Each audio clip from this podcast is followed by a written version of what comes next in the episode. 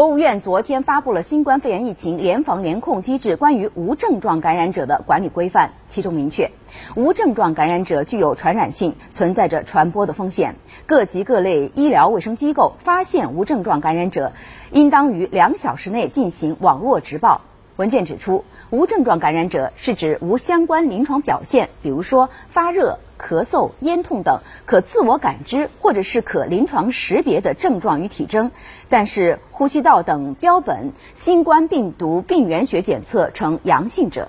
无症状感染者有两种情形：一是经十四天的隔离医学观察，均无任何可自我感知或者是可临床识别的症状与体征；二是处于潜伏期的无症状感染状态。